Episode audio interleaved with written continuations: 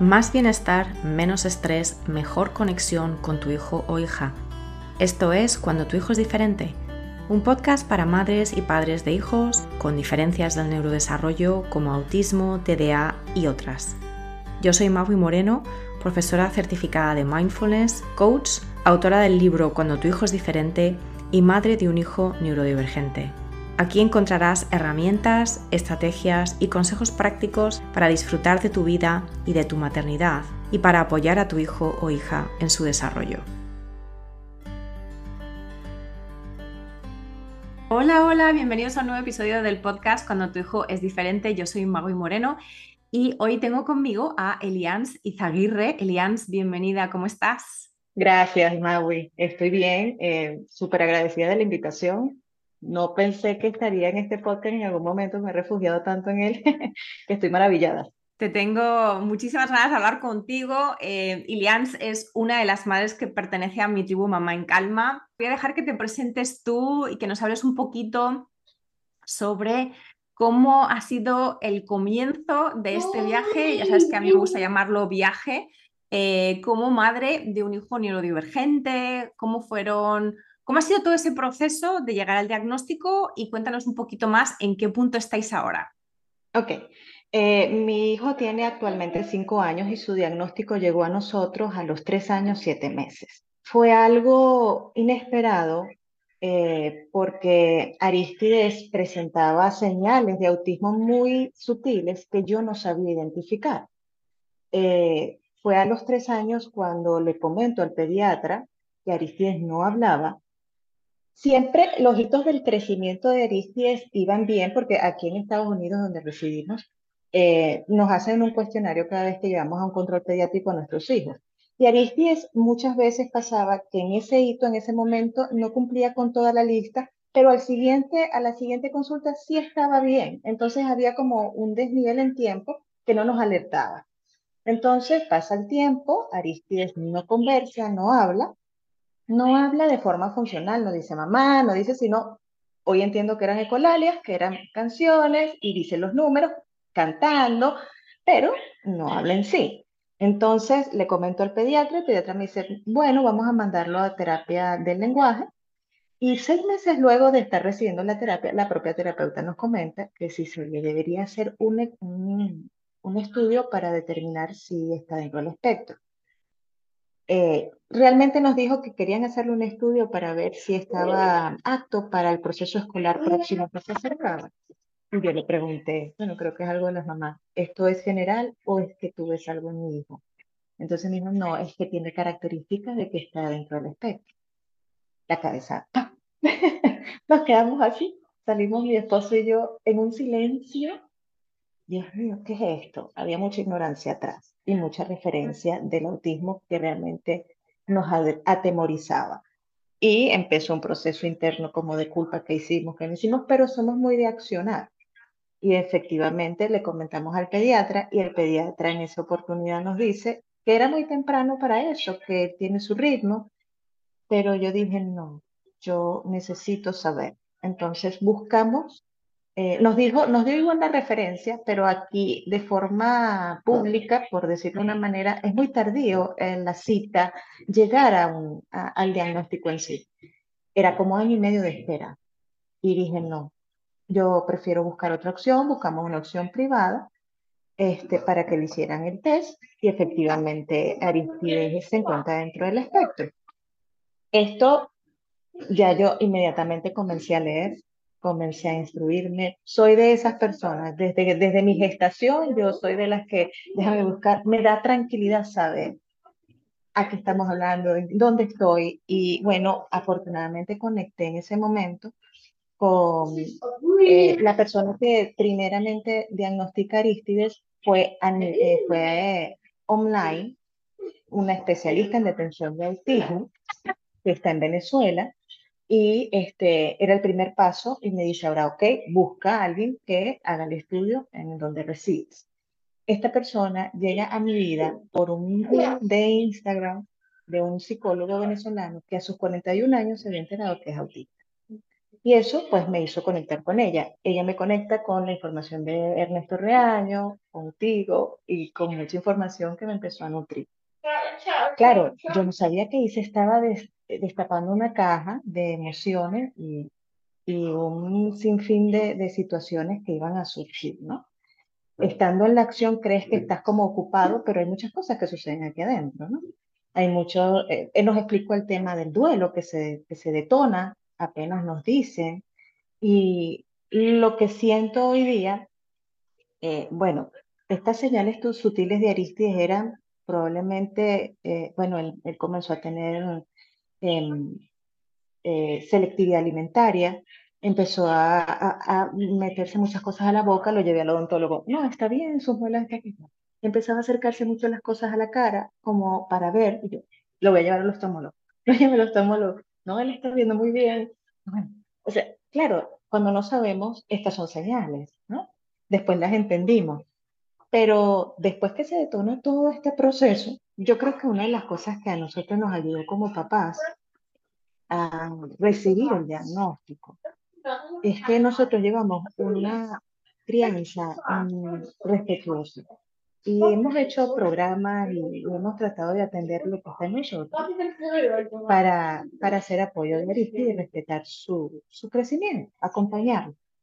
Se dice fácil, pero no es tan sencillo cuando, cuando lo experiencias.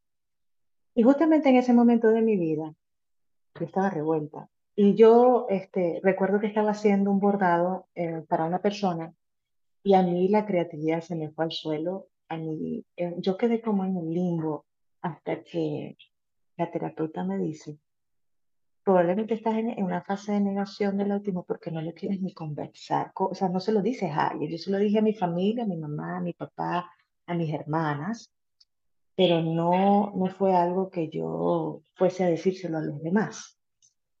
Y, y no era un tema de negación por vergüenza, jamás. No me había percatado que estaba en un proceso, dentro del duelo, estaba en, el, en la fase de negación hasta que mi terapeuta me comenta que, bueno, si no me siento en la capacidad de hablarlo es porque hay una negación allí al propio diagnóstico, eh, de forma inconsciente, porque tú como papá te niegas a, a, decir, ¿cómo voy a negar a mi hijo? Porque yo amo a mi hijo, sí, pero este, realmente la negación de pronto es al propio diagnóstico que eh, marca una pauta, un antes y un después en tu vida, en la vida de todos.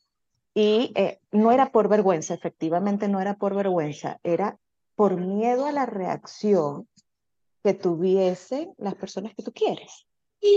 Entonces, se lo dices a alguien que qué sé yo, una tía, una persona cercana, y la reacción es, ay, pobrecita, o inmediatamente sus gestos son, eh, ay, qué tristeza, o, pero él va a estar bien, y tú, yo no toleraba eso, yo no entendía, yo decía, pero ya que mi hijo está bien, y eso duele muchísimo. Y es inevitable que nosotros, este, pues reflejemos nuestro temor, porque bueno, te empiezas a encontrar con situaciones donde el rechazo, este, bueno, de por sí la maternidad te abre una caja de Pandora de tus propias heridas, y, y esta era una.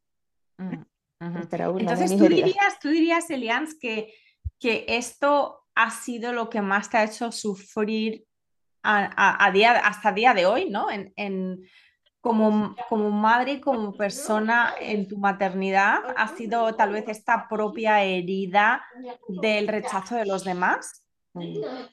Sí, esta es una de las cosas que más me ha dolido. La otra es la soledad que se siente. Se siente una soledad grande porque, pues, tu entorno al no entender este, lo que está sucediendo, al tener poca referencia en el proceso, de pronto intenta empatizar, pero, pero a veces no necesitamos que nos digan, sí, pero él va a estar bien, pero no, es que, es que a veces necesito que me escuches o que no te pongas nervioso si escuchas que mi hijo grita porque es un sonido que él hace.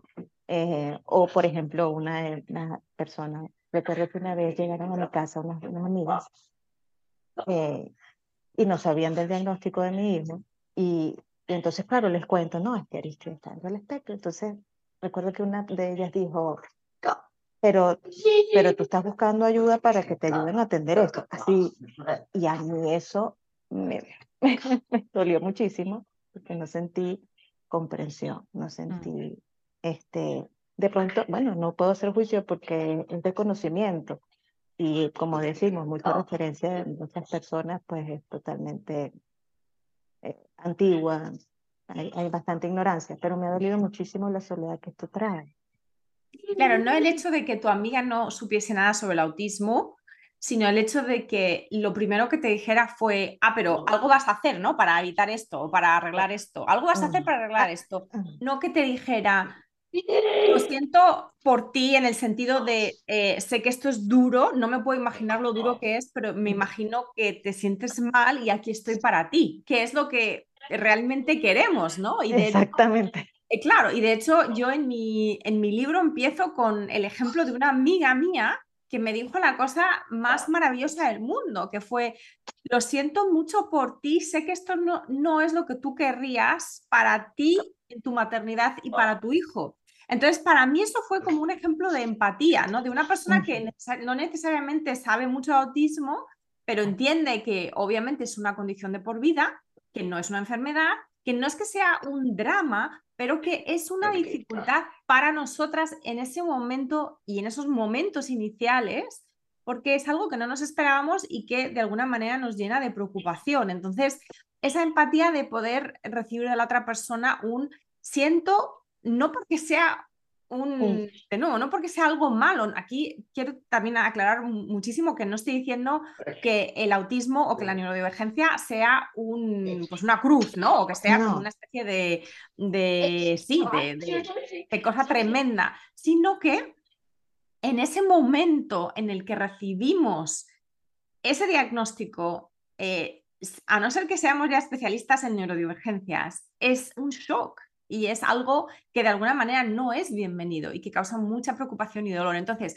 que la otra persona del otro lado, que además te conoce porque es amiga o porque es familiar, sea capaz de decir, mira, no sé qué decirte, es que incluso algo tan honesto como decirte, no sé qué decirte, pero que sepas que estoy aquí para ti, para lo que necesites, para apoyarte y dime cómo te puedo ayudar. Eso eh, ya es suficiente. O sea, y el tema es que muchas veces la gente no quiere admitir que no sabe nada, entonces empiezan a decir o generalizaciones o estereotipos o empiezan, como decías tú antes, ¿no? De, de las, los familiares a decir, ah, bueno, pero estará bien, ¿no? Pero estará bien, ¿no? Como queriendo que, que seas tú el que les, les tranquilices a ellos, cuando eres tú la que necesitas ese apoyo, ¿no?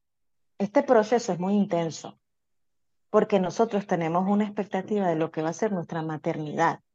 Y cuando este diagnóstico nos dice que vamos a tener que hacer modificaciones y que de pronto lo que tú esperabas que fuera no es, te va a causar un choque y, puede doler. Bueno, el círculo social cambia totalmente. No me puedo quejar. Hay, dos, hay personas muy, muy cercanas a mí que más, que más allá de, el diagnóstico, eh, siempre han estado tan, tan eh, empáticas conmigo que estaban desde ese punto de vista donde yo estoy para ti y quiero aprender contigo lo que estás aprendiendo, quiero saber qué es lo que está pasando con Aristides para poder entender cómo es tener una persona neurodivergente en nuestra familia. Y eso es lo que esperas de todos, pero no todos pasa, ¿no? Y, y, pasa el tiempo y cada vez, este, bueno, pasas a otras fases y yo te digo, el autismo ha sido la mejor escuela si la maternidad era una escuela, el autismo es el doctorado para, para abrirte, para entender que hay muchas cosas eh, que están en, en, las familias que, que son valiosas y que, y que te hacen crecer muchísimo. No porque, eh, bueno, el hecho de las diferencias, las diferencias de, siempre, bueno, yo digo que venimos porque eh, fuimos de pronto educados con respecto a las diferencias como que son anormales, que son eh, negativas, que no están bien. las diferencias siempre son diferencias, simplemente son diferencias. Y es parte de la realidad, no solamente humana, sino de la realidad del planeta, o sea, porque básicamente el planeta es un cúmulo de biodiversidad. Hablamos de la neurodiversidad, pero es que el planeta en sí mismo es un cúmulo de biodiversidad, animales diferentes, incluso dentro de las mismas de, las mismas, por ejemplo, perros, sí son perros, pero ¿cuántas razas de perros hay? O sea, es decir, y nunca cuestionamos, ay, no, pero es que este perro este perro es así, no, este perro tiene el hocico más grande que este otro. No, es como, ah, no, pero es que este perro es pues de la raza que sea y este otro perro es de otra raza y, y, este, eh, digamos, este símil lo llevo, lo, traigo a, a, cuento un poco porque nadie cuestiona que hay muchísimos tipos de animales ya sean perros, ya sean pájaros, que dentro de la misma calificación hay variedad, e, eso no lo cuestionamos y sin embargo lo hacemos con nosotros mismos, con los seres humanos, tanto a nivel de racismo, por ejemplo, y de eh, xenofobia, como a nivel, pues eso, de patologizar el funcionamiento diferente del cerebro. Cuando vemos algo como el autismo, como algo como una patología, no estamos normalizando el hecho que es factual y que es observable y que además ahora ya es medible de alguna manera, que es que los cerebros son diferentes y procesan eh, los estímulos de manera diferente y también interactúan de manera diferente y etcétera, etcétera, etcétera, ¿no? Entonces es que es muy curioso cómo, eh, cómo y, es absolutamente lo que has dicho tú, Elians, somos educados para no eh, sentirnos bien con las diferencias, es decir, para em, no fiarnos, para desconfiar de las diferencias, para ver las diferencias como algo malo. Y de alguna manera hay una parte em, que es totalmente cultural de asociar las diferencias con peligro, ¿no? Como de, de, una manera inconsciente, ¿no? De esto es diferente, peligro. Esto eh, tal vez pone de alguna manera en amenaza mi supervivencia, cuando obviamente esto no es así. Y de manera lógica lo, podemos ver muy claramente, pero aún así muchas de las reacciones del entorno tienen que ver con ese, con ese digamos, esa parte más eh, de supervivencia del cerebro que ve la diferencia de un nieto, de un sobrino, de un primo como algo malo, es decir, como algo negativo, es decir, como algo peligroso cuando no lo es. Sí, y es un, es un proceso que, bueno, uno como papá crece mucho y yo siempre voy a, estar agradecida con el hecho de que hayamos decidido siempre poner la lupa en nosotros y atender lo que está en nosotros, porque simplemente Aristides, que es mi hijo, es un reflejo. De momento es un reflejo y, y si yo soy responsable de, de acompañarlo, pues me tengo que responsabilizar de lo que estoy, de lo que estoy siendo como dice este, una persona que conozco, que bueno, que ha hecho sus programas, que dice, somos los padres que somos desde los individuos que somos. Entonces, si hay algo que no funciona en, en tu paternidad, eh, obsérvate. Obsérvate primero y ve qué hay que puedes hacer ahí en ti para que este, puedas hacer el verdadero cambio, ¿no? Que necesitas hacer para sentir mejor la fluidez familiar, lo que es, lo que es, lo que es acompañar, más que criar es acompañar a estas personas que vienen a través de nosotros. Y este, ¿qué pasa? Hay muchos factores de contexto que ponen diferencia en distintas familias. Nosotros somos eh, inmigrantes, venimos de Venezuela, eh, de por sí es bastante solitaria nuestra situación porque, bueno, somos mi esposo y yo y aquí nació nuestro hijo mi familia está, eh, tengo una hermana acá, pero tengo la mayor parte de mi familia fuera de Estados Unidos. Y, o sea, no tenía un círculo de confianza al cual de pronto yo pudiese ir a llorar o pudiese decir ayúdame o, cómo me siento. Nos tocó así. Y bueno, vamos a tomar lo que tenemos, vamos a sacar lo que podemos y por eso, por eso es la intención de siempre apoyarnos en algún programa, en alguna capacitación, en algún podcast, en algo que te ayude a sostener esto que a veces se hace pesado. Se hace pesado por no tener esta comunidad. De hecho, se los dije cuando entré a la, a la tribu que llega un punto en que estoy agotada de explicar muchas veces cómo me siento o cómo yo estoy sintiendo la maternidad. Yo necesito gente que, que entienda mi situación. Y por eso y tuve que reconocer a través de terapias y a través de exploraciones que necesitaba conectar, necesitaba una comunidad, porque también te aíslas, mm, también te aíslas, eso es un efecto. Eh, tienes, oye, me aíslo, este, no, no socializo tanto, estoy sumergida en mi rutina y en mi forma de hacer las vidas, que me estoy alejando y tampoco es saludable. Y eso tengo que reconocerlo. Entonces, bueno, voy a dar pasos, voy a buscar espacios donde sea seguro conversar, donde me sienta bien.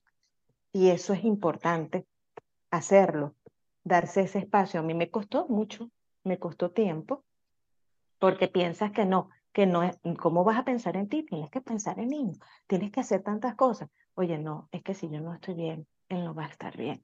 No, y además fíjate que en el tema de la conexión también es muy interesante cómo cuando nosotras estamos desconectadas de nosotras mismas, no nos damos ese permiso de conectar como personas y como madres con otras mujeres, madres, padres, con otros colectivos que nos puedan entender y que nos puedan dar ese apoyo, eso también revierte en negativo en la conexión o en la falta de conexión con nuestros hijos.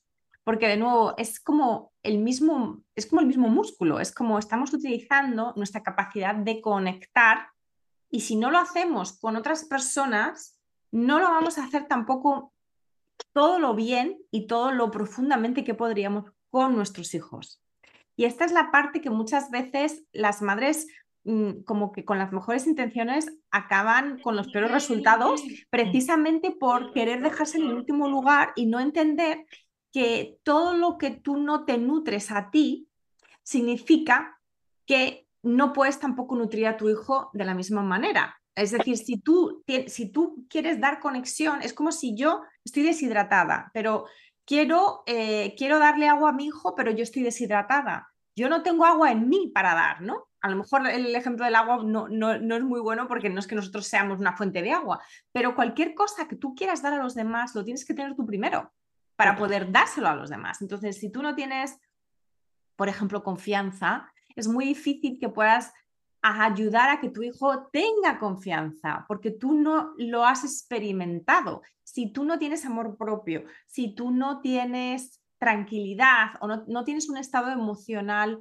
positivo, va a ser imposible que facilites que tu hijo esté en ese estado emocional positivo junto contigo. Puede que tu hijo lo consiga solo, pero eso es diferente. Y en la conexión precisamente lo que no se da es, o sea, si tú lo que quieres es conectar con tu hijo, tienes que ser capaz de conectar con otras personas también, porque es el mismo proceso.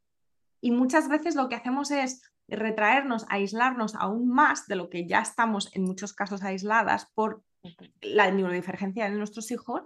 Y, eh, y luego, de nuevo, nos extraña que nuestro hijo pues no tenga las habilidades sociales, no, no, quiera salir, siempre quiera estar con mamá, siempre, ¿no? Entonces hay una parte ahí que, que de nuevo no nos damos cuenta de que es, es, el mismo, es el mismo alimento, el que nos estamos negando a nosotras, también le estamos negando a nuestros hijos. Así que también me gustaría que, que nos comentases un poquito, porque creo que viene al hilo, eh, que en breve eh, Aristides va a empezar a estar fuera de casa bastante más tiempo de lo que ha estado hasta ahora. Y eso también supone un cambio. Así que cuéntanos un poco tu proceso con, con esto. Ok, eh, bueno, llegada la edad de la escolarización, eh, nosotros pensamos siempre en un proceso, ya sabíamos que él necesitaba una educación especial y buscamos las opciones. Y bueno, acá hay un programa que nos entera, que eso es parte también del desconocimiento cuando, cuando no eres de aquí, cuando no eres nativo, el desconocimiento de los procesos educativos también te puede jugar en contra. Nosotros desconocíamos de un programa que, al cual Aristides tiene derecho y estábamos buscando opciones privadas que se, que se nos salían de, de, las manos a nivel económico, porque evidentemente son costosos y, y estábamos súper aturdidos hasta que llegó una persona, afortunadamente, y nos dijo que existía el proceso y nos indicó cómo iniciarlo. Actualmente Aristides ya eh, calificó para ese programa y para una educación especial personalizada eh, que le otorga el Estado y empieza el lunes y eso para mí ha sido eh, una ola de emociones gigante porque en cinco años que tiene jamás nos hemos separado él y yo. Sin embargo, quiero, lo que siento hoy es que mi labor como mamá ha hecho que tengamos un, un apego seguro. Es decir, que él sabe que yo estoy allí.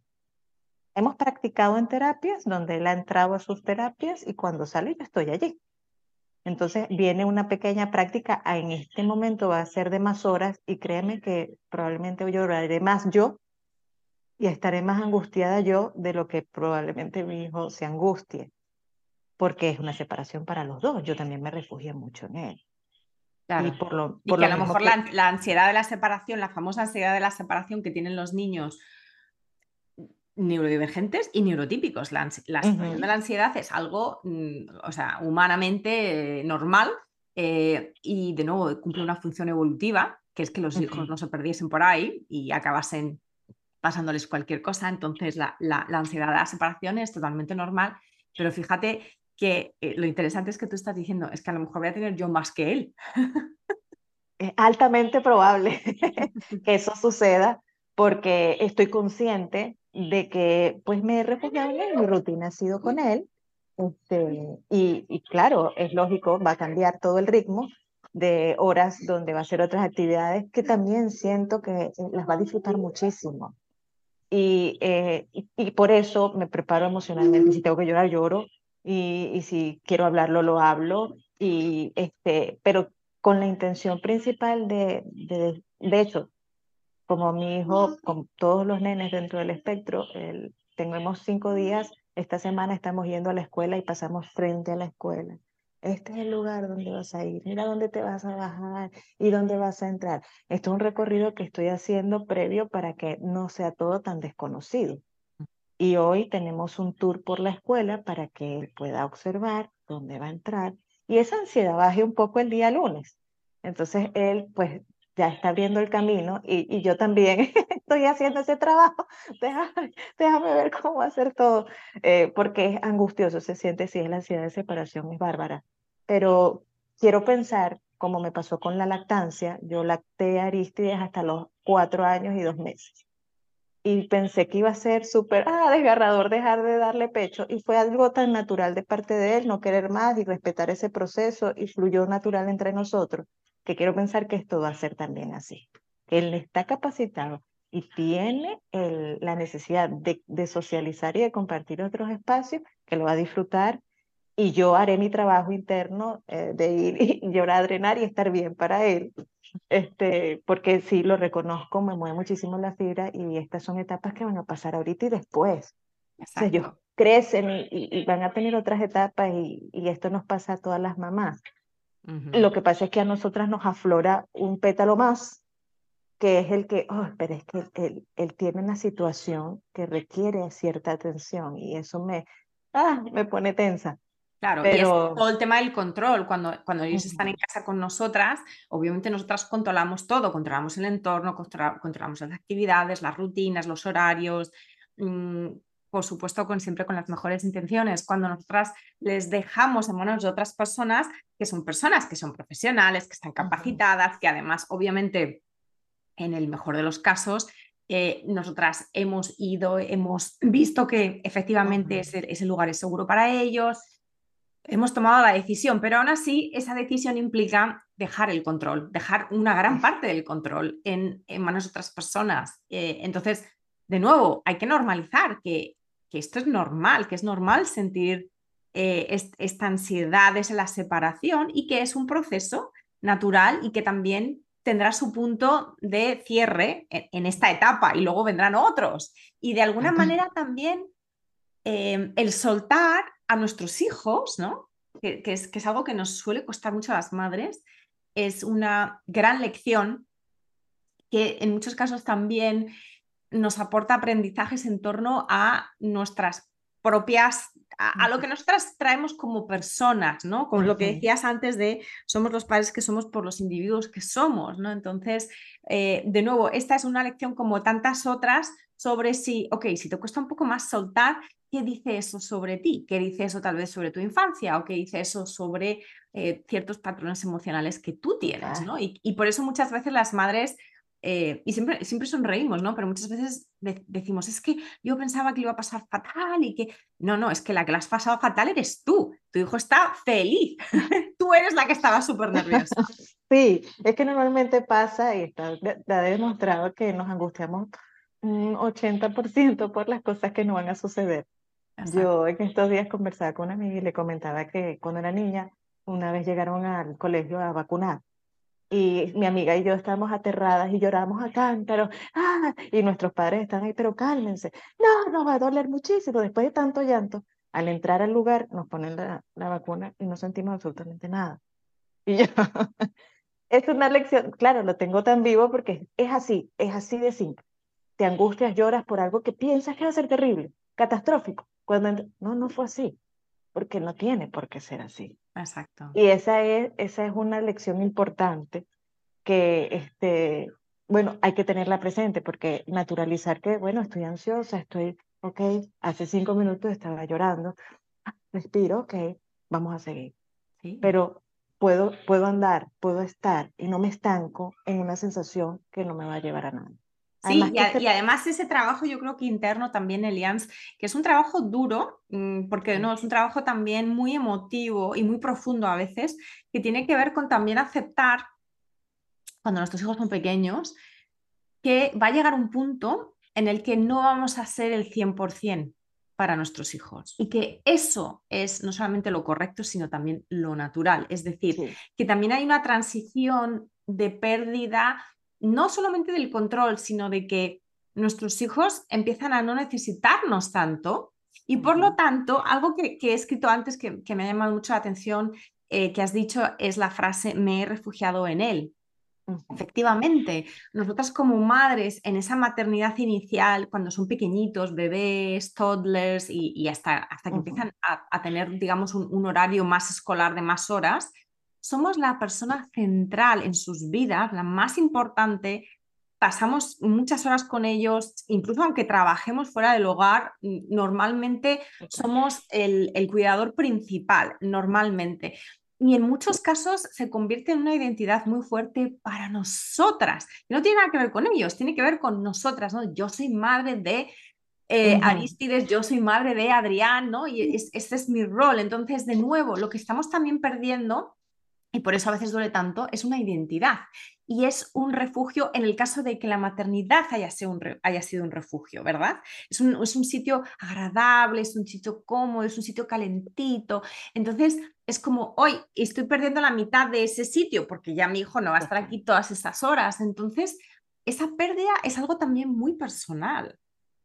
Es que eh, es interesante lo que mencionas, porque en, hace un tiempo escuché a una chica hablar sobre su maternidad y hablaba, yo no entendía por qué yo estaba, porque yo soy tan mamá, tan, tan, sí, tan mamá, sí, tan acogedora. Mamá gallina, ¿no? Como en España sí, decimos mamá gallina, gallina, ¿no? Con las alas y los pollitos sí. debajo de las alas. Total. Y entonces un día escuché a una chica que habló sobre la depresión postparto y la depresión postparto también puede ser un efecto como este, donde no sepas separarte, donde no lo puedes hacer.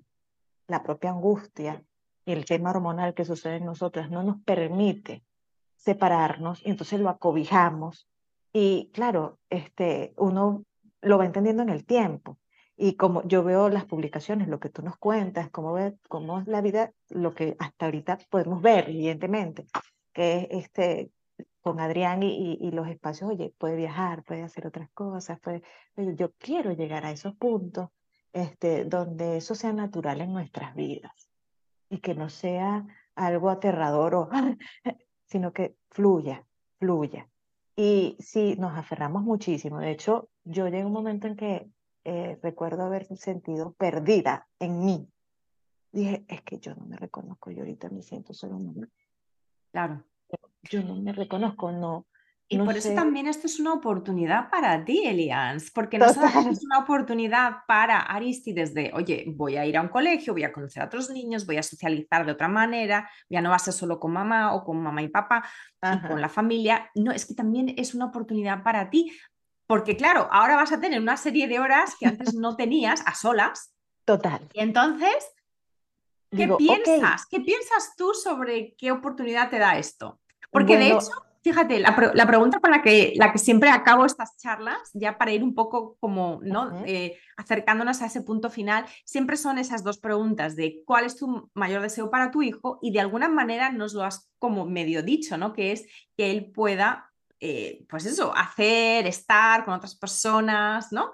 Eh, y luego, ¿cuál es tu mejor, mayor deseo para ti? Así que háblanos un poco como en esos términos, en este punto vital tuyo ¿Cuál es tu mayor deseo para ti y cuál es tu mayor deseo para tu hijo, teniendo en cuenta que estáis justo a las puertas de un gran cambio, que es precisamente el comienzo del, colegio, de la escolarización? Sí, eh, está llegando ese, estoy llegando al punto donde me estoy comenzando, digo, bueno, ok, me voy a volver a conocer. Necesito volver a verme, a ver qué necesito. Me encanta porque tengo la opción de, de un emprendimiento que he estado teniendo en mi mente y me ha sido muy terapéutico en mis procesos eh, y dijo, ok, voy a tener el espacio para desarrollarlo, para hacer algo que es para mí, que me, que me nutre como individuo y, y necesariamente necesito eh, dedicar este espacio que quiero crecer internamente.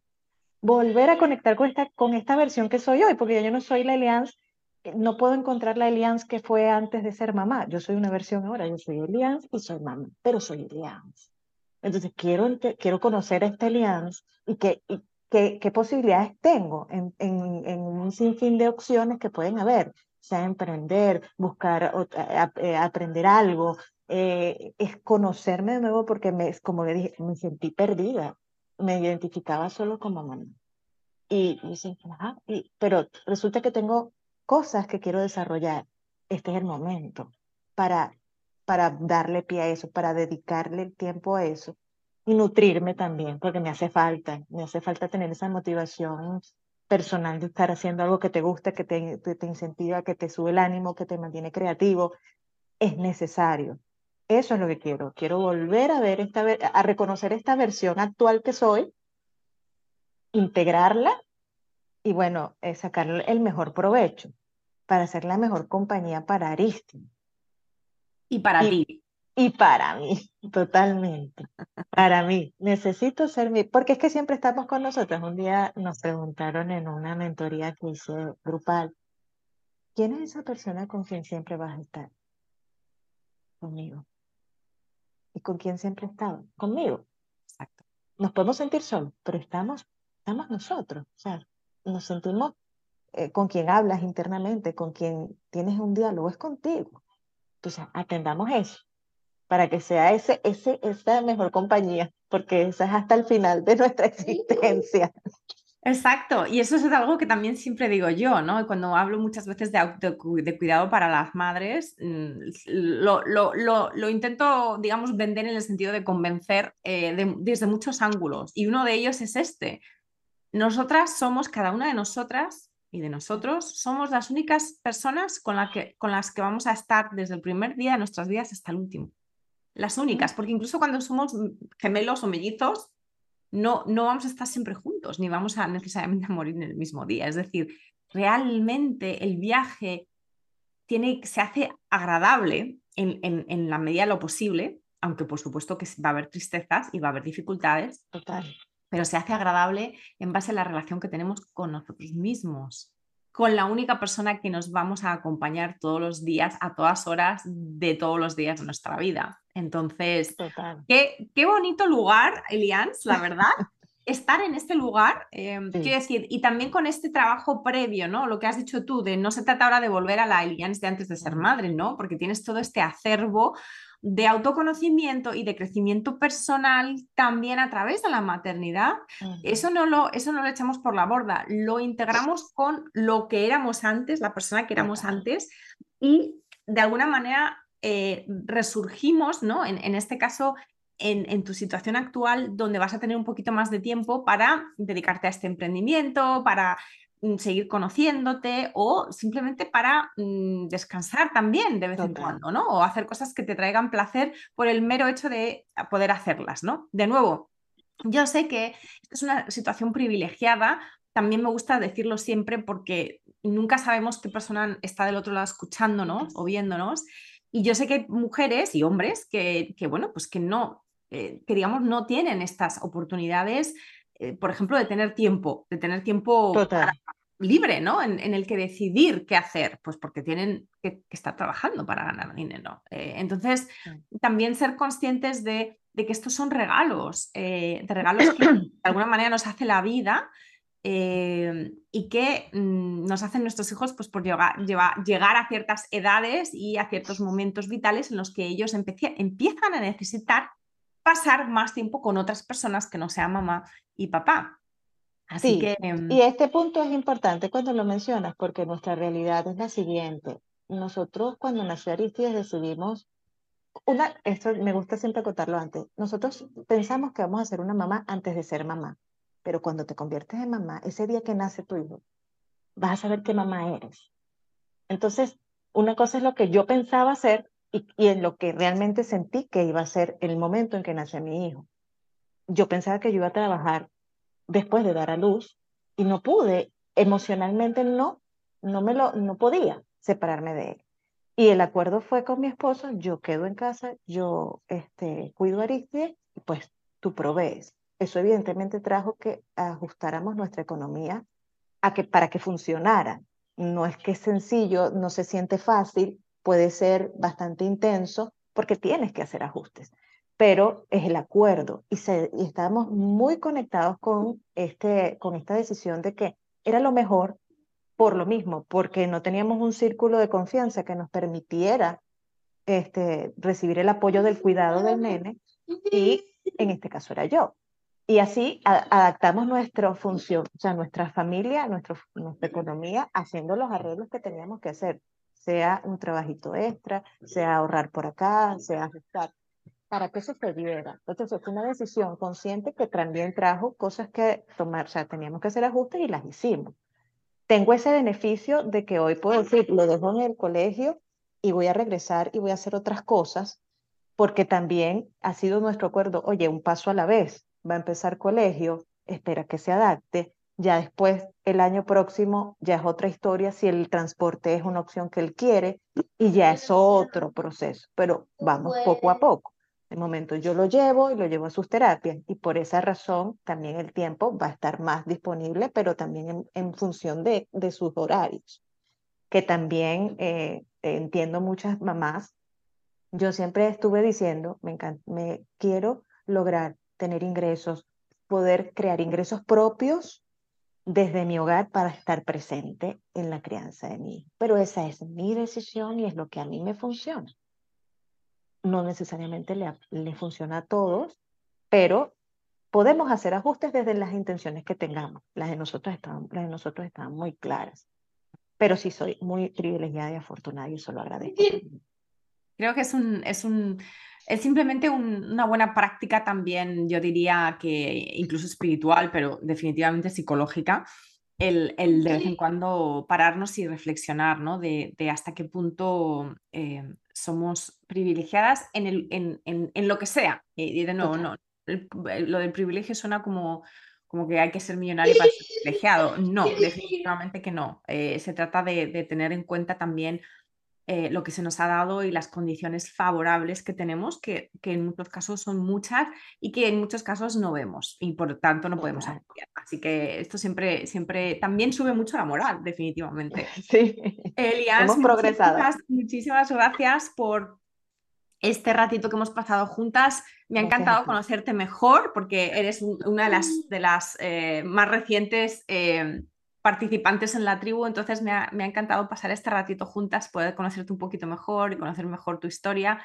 Creo que va a resonar con muchas madres, eh, sobre todo este tema de, bueno, de la dificultad a veces en soltar, eh, cómo a veces la maternidad es un refugio a pesar de las dificultades que, que se plantean con las neurodivergencias eh, y cómo eh, todos los cambios, todos los momentos de cambios en la vida de nuestros hijos también son momentos de oportunidad para nosotras. Así que yo creo que con, con, ese mensaje me quedo. Te, agradezco de verdad muchísimo tu tiempo, tu disponibilidad, tu generosidad para estar aquí, contarnos y eh, te deseo lo mejor. Seguiremos hablando por la tribu. Para todas las personas que nos escuchen y quieran saber más de, de la tribu, es un espacio solo para mujeres madres de hijos neurodivergentes. Os voy a dejar la información en las notas del episodio y muchísimas gracias a todos por escucharnos. Gracias a ti. Un saludo. Descarga tu kit de primera ayuda para padres y otros recursos gratuitos en magoymoreno.com. Para no perderte ningún episodio, suscríbete en tu plataforma de podcast favorita y si te ha aportado valor, por favor, compártelo con otras madres y padres en la misma situación. O deja un comentario o una reseña para aumentar la visibilidad de este programa y que llegue a más familias en busca de apoyo.